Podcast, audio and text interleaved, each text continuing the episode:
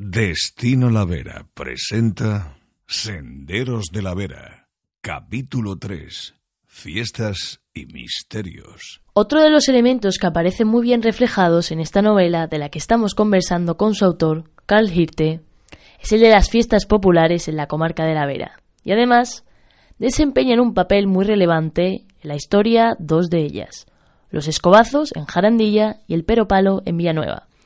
¿Ha podido disfrutarlas? Eh, pues no, porque eh, pasé mi tiempo para documentar la novela en, verano y no coincidía con ninguna de las dos, que son en, diciembre y, en carnaval. Pero eh, tuve la suerte de encontrar a personas que las conocen muy bien y que me dieron muchas de las, de las claves y por supuesto que vendré a conocerlas porque, porque encierran eh, misterios, encierran conexión con las tradiciones y porque creo que cuentan con, lo más importante que es em, la, ¿cómo se dice? La, la, eh, la implicación de los vecinos, eh, que mm, las hacen suyas, viven las fiestas. Pues se supone que era viene del tema de los pastores, de que eh, pasaba lo mismo, en aquella época los pastores estaban en el campo y en estas fechas volvían y al final, ¿por qué es lo que tenía las escobas? Entonces encendían las escobas por, por el camino hasta llegar al pueblo. Entonces un poco viene de ahí de... Y luego lo de darse, entre comillas, era igual, era una especie de saludo, ¿no? En los inviernos, antes que eran invierno, pues se daba con las escobas encendidas como una especie de saludo y de viene un poco. Y luego la, la procesión que hay de, lo, de los burros era también que pensaban de que en esa fecha, si el algún burro estaba enfermo o durante el año, pues esos burros no se ponían malos. Con el tema de la procesión, la Inmaculada. Muchas veces relacionado, pues eso, relacionado con el tema religioso, el tema pagano. ¿no? a los niños, lo, los días antes se les enseña un poco a hacer las escobas. Ya que salgan al campo. Yo con mi hija salí muchas veces. Porque lo que quiero es eso, que al final la tradición pues se, se mantenga, ¿no? Que es lo bonito de todas las tradiciones. La gente y los amigos pues se hacen unas pancetas, unas costillas y lo asas, lo asas en la lumbre allí y te lo comes allí. O sea, tú ves a grupo de gente pues asando carne y asando en las lumbres que se quedan. En la novela, estas dos fiestas, los escobazos y el peropalo, también suponen un punto de clímax, de tensión dramática muy distintos. El autor de Senderos de la Vera no ha tenido la oportunidad de conocerlas aún, pero el protagonista de la novela sí. Y además de dos formas diferentes se nota que eres una eh, buena lectora, Paula, porque te has dado cuenta de, ello, sí. Eh, eh, Silva aprovecha el, bullicio de una fiesta, como los escobazos de, Jarandilla, para ocultarse, porque es un fugitivo, porque no ha cometido un, un crimen del que se le acusa, y unos meses después, cuando se da cuenta de que eh, no, no tiene que seguir huyendo, de que no debe seguir huyendo y de que quiere hacer su vida para siempre en Villanueva, eh, la, la, fiesta del Pero Palo aparece, pero con otro sentido entonces. Ya no, es, mm, ya no es dramático para él participar de la fiesta, no es una huida, sino es una, un festivo, es una fiesta porque él eh, eh, siente que se ha convertido en un vecino más y porque los vecinos de, Villanueva viven el, el durante muchos días y participan de esa fiesta.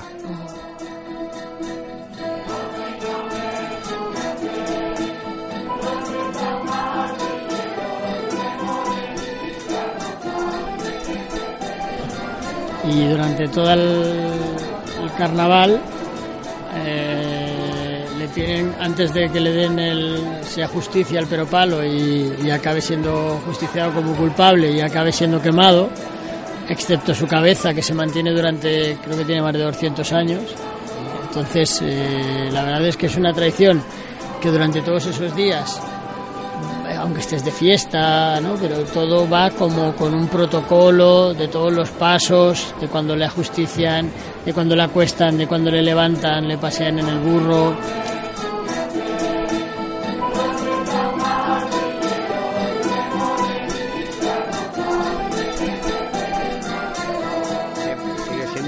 Años se repite lo mismo. Lo único que cambia es el mayordomo, que se llama el capitán de, de la fiesta, y bueno, pues es lo único que cambia, lo demás sigue siendo todo igual. Claro, eso es como, como una humillación, un ultraje al, al peropalo, se llama la judiada, que como veis se hace una cruz, se ponen unos arriba, otros abajo y gente a los lados, y se hace una cruz humana. Se cruzan de un lado y de otro, se hace una cruz en el medio de la plaza.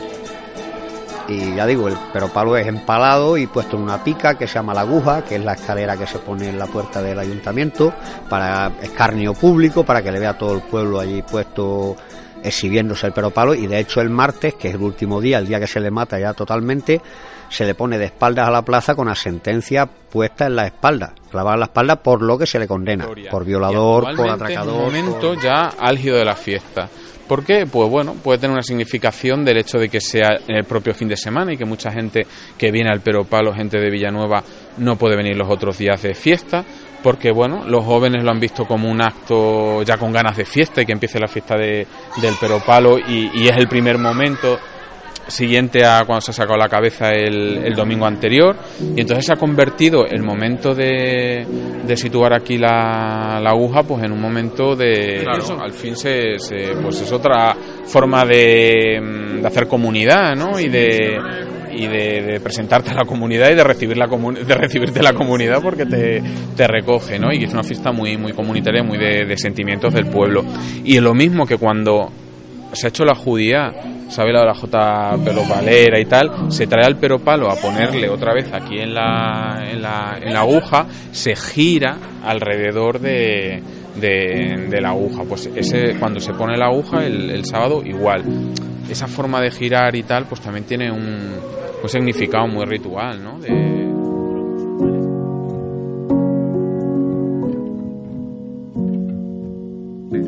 Yo soy un defensor del pero palo, porque hay defensores y detractores. Yo soy defensor del pero palo.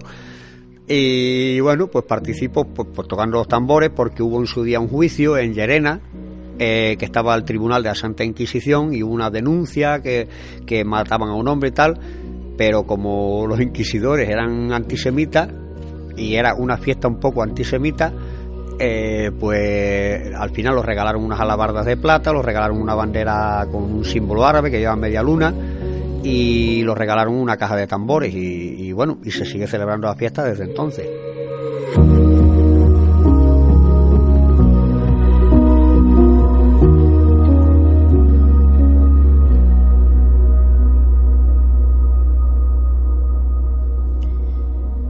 En cierto sentido, Carl esta novela es una guía de viaje por la comarca de la Vera, ¿no le parece?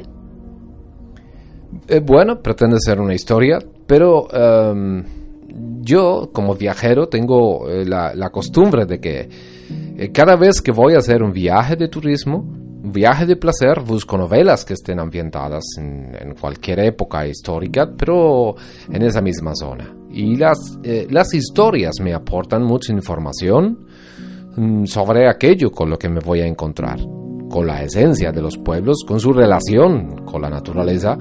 Y supongo que algo de eso hay también en mis obras, así que si sirve para que los lectoras eh, se interesen y, acuden a visitarla, también será una forma de agradecer todo lo que yo he vivido, porque creo eh, además que el turismo bien entendido es un motor fundamental para el desarrollo del mundo rural y en nuestro mundo globalizado tenemos e-, ese problema. Tenemos en España, tenemos en, Alemania y tenemos en, toda Europa.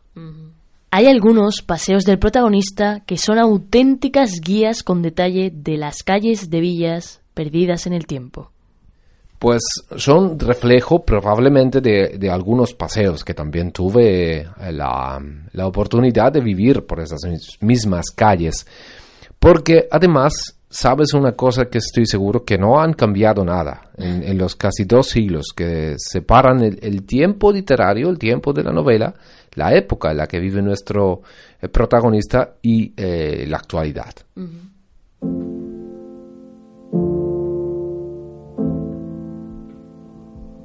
La densidad de la noche había conquistado las calles empedradas.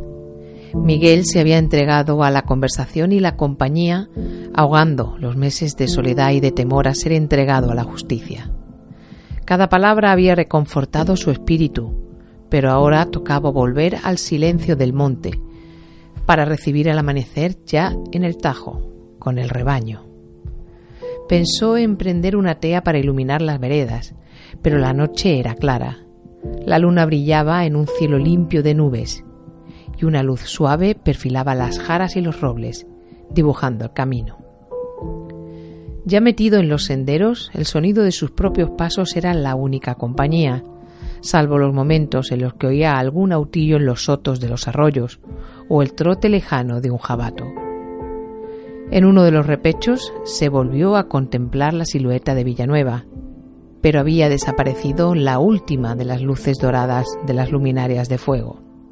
Solo se intuía la presencia del pueblo por los penachos deshilachados del humo de las chimeneas que se iban extinguiendo cuando las familias se cobijaban bajo las mantas. Miguel soñaba con ser un día el morador de una de esas casas, con cobijarse en ese otro calor para el alma de su propia familia.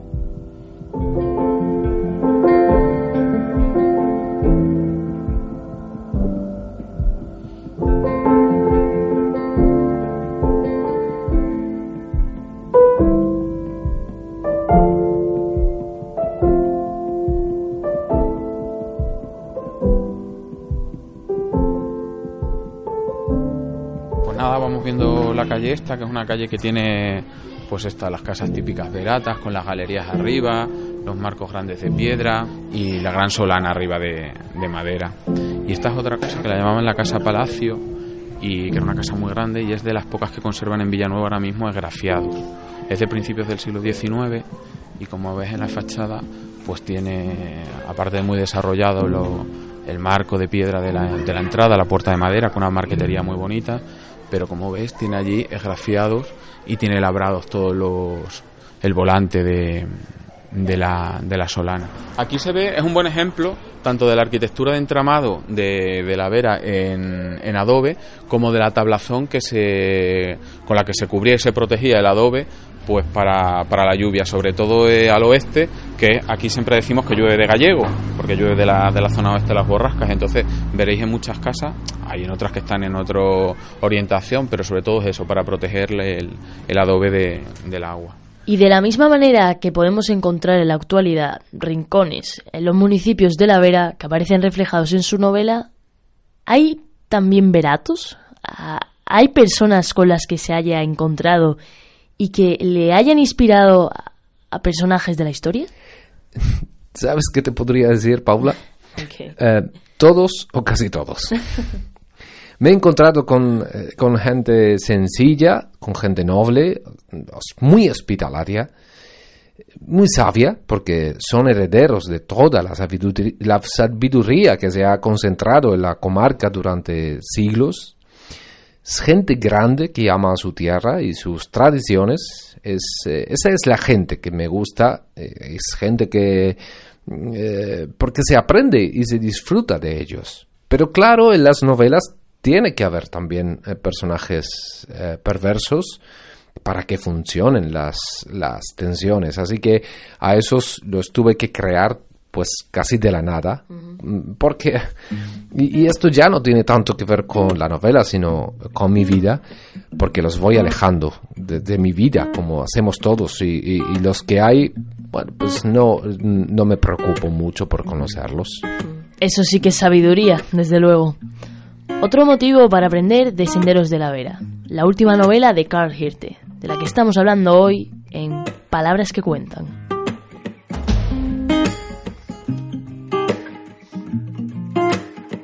En el próximo capítulo... Y cuando empezaron las cabras en, diciembre otra vez, que empezaron ya a tener leche los cabreros y tal, joder, pues pegó un bajón las ventas que se, se quedó bastante menos de la mitad. Y me decía el carnicero, que era, que era amigo mío, me decía, coño, ¿qué dice la gente? Que lo han comprado al cabrero, pero que ya no les gusta ese sabor, porque era demasiado fuerte de cuando yo era pequeña, que hacía mi abuela el queso en, la choza, y yo recuerdo a mi abuela haciendo el queso en la sierra allí. Luego mi padre venía con, con el coche y lo vendía pues por las casas y en los mercados.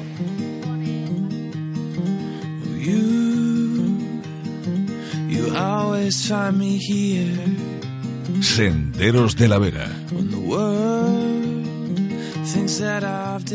Con las voces de Paula Cámara, Eva Cabezón, Óscar Delgado, David Palomo, Óscar Valero, Lorenzo Calero, Maximino Tarango, Mary Vecino, David Esteban, Elma Tarango, José Antonio Rodríguez, Víctor Soria, Sonia Tarango, Emma Russo y Alex Gómez, con la colaboración especial de José Luis Salas. Dirección Ricardo Domine. Guión y edición Óscar Gómez. Producción Andrés Segura y David Palomo. Con la colaboración de Cooperativa Gualtaminos, Restaurante La Casa del Pozo y La Quesera de la Vera.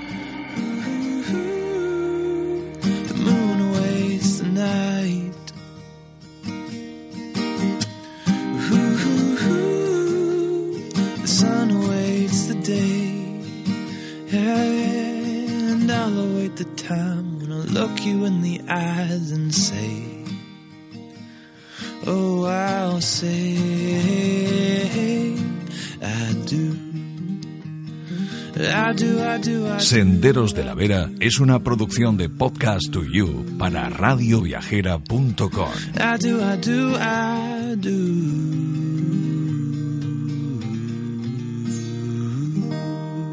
Más información en destinolavera.es, un proyecto impulsado por la Mancomunidad Intermunicipal de la Vera y financiado por la Consejería de Cultura, Turismo y Deporte de la Junta de Extremadura.